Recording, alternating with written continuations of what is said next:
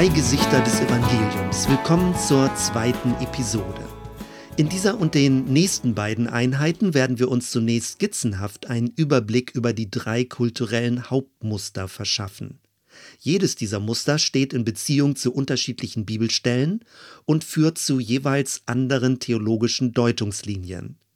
Wir beginnen mit dem Muster Schuldvergebung.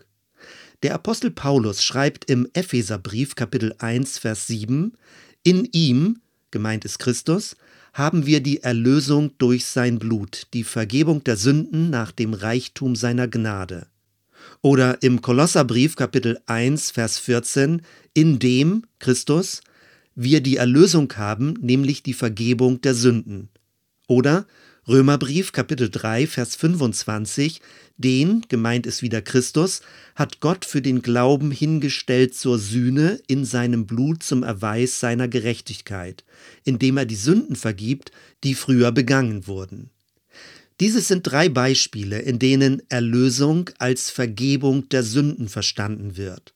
Sicherlich erinnerst du dich an die berühmt gewordene Frage von Martin Luther, wie bekomme ich einen gnädigen Gott? Dahinter steckte das Bild von Gott als eines unbestechlichen Richters, vor dem jeder Mensch Rechenschaft ablegen muss. Der allmächtige Gott ist demnach ein Gesetzgeber. Er hat die zehn Gebote erlassen, an die sich seine Geschöpfe halten sollen. Ausgehend von Gott als Gesetzgeber und dem Endgericht als Strafgericht kann man nun fragen, was ist Sünde? Antwort In diesem Denkmuster ist Sünde eine Übertretung von Geboten. Es gibt richtig und falsch, eine rote Linie, die man überschreiten kann, akzeptables und inakzeptables Verhalten. Niemand steht über dem Gesetz. Keiner wird den Konsequenzen seines Fehlverhaltens entgehen können. Wer aber das Richtige tut, der hat nichts zu befürchten. Im Neuen Testament nun wird herausgestellt, dass kein Mensch von sich aus gerecht ist. Alle sind Sünder und schuldig vor Gott. Wenn jemand behaupte, er sei ohne Schuld, täusche er sich selbst und erkenne nicht, wie sehr er bereits von Gott abgefallen und getrennt ist. Welche Rolle spielt nun Jesus und was war sein Auftrag? Antwort: Jesus kam, um die Sünde der Menschen auf sich zu nehmen. Sünde im Sinne von Übertretung der Gebote und die damit zusammenhängende Strafe. Im Johannesevangelium wird Johannes der Täufer zitiert, indem er über Jesus sagt, siehe, das ist Gottes Lamm, das die Sünde der Welt trägt. Jesus wird gewissermaßen zum Sündenbock, er wird zum stellvertretenden Opfer. Weil die sündigen Menschen unfähig sind, das Richtige zu tun, können sie nur erlöst werden, indem jemand anderes für sie die Schuld begleicht. Die Gnade Gottes erweist sich also darin, dass er in Christus bereit ist, Schuld zu vergeben und zu erlassen. Jesus trägt unsere Last. Er tut dies aus freien Stücken. Er erniedrigte sich so sehr und führte das Leben eines Dieners aus Liebe für schuldige Menschen. Indem Jesus gehorsam bis zum Tod war, glich er den Ungehorsam der sündigen Menschen aus. Erlösung geschieht durch Stellvertretung. Als weiteres kann man fragen, was ist das Idealbild eines Gott wohlgefälligen Lebens? Was bedeutet es, Jesus nachzufolgen? Innerhalb dieses Musters ist der höchste Wert Unterordnung und Gehorsam, also die Bereitschaft, Gottes Gebote zu befolgen. Natürlich jetzt nicht mehr aus Zwang, sondern freiwillig und von Herzen. Im neuen Bund werden die Gebote durch den Geist Gottes direkt ins Herz geschrieben. Wenn man nun zwei Schritte zurücktritt und versucht, das dahinterliegende Sprachbild und Denkmuster zu erfassen, landet man bei einem Gerichtssaal.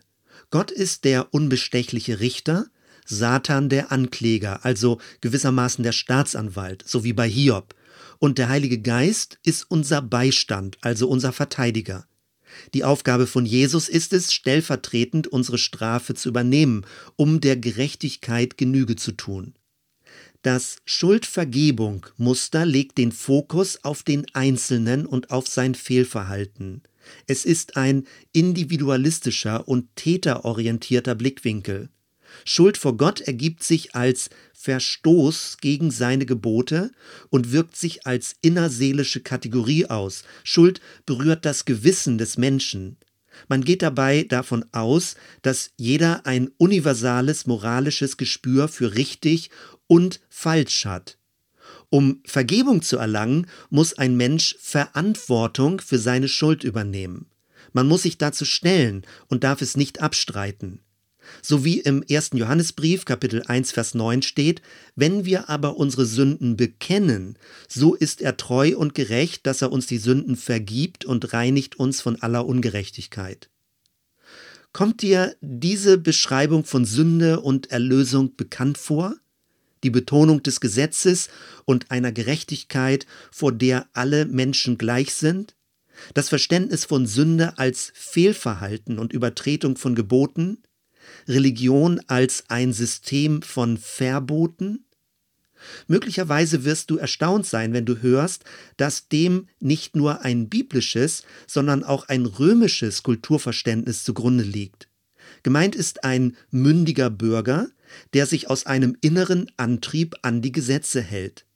Die römische Göttin für Gerechtigkeit, Justitia, hat verbundene Augen und trägt in der linken Hand eine Waage und in der rechten ein Schwert. Es geht also um eine Gerechtigkeit, die unbestechlich, unnachgiebig und unparteiisch ist.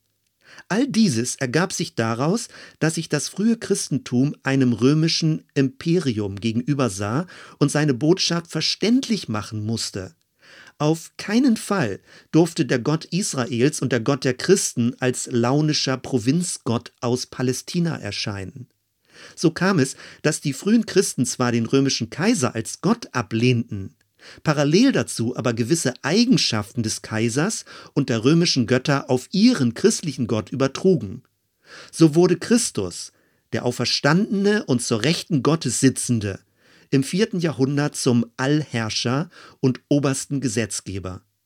Je mehr nun die Kirche auch politische Macht erlangte, verlagerte sich der Gehorsam gegenüber Gott auf den Gehorsam gegenüber die von Gott eingesetzten Menschen. Bei dem Mönchsorden der Benediktiner beispielsweise ist der Gehorsam die Schlüsselqualifikation eines Christen.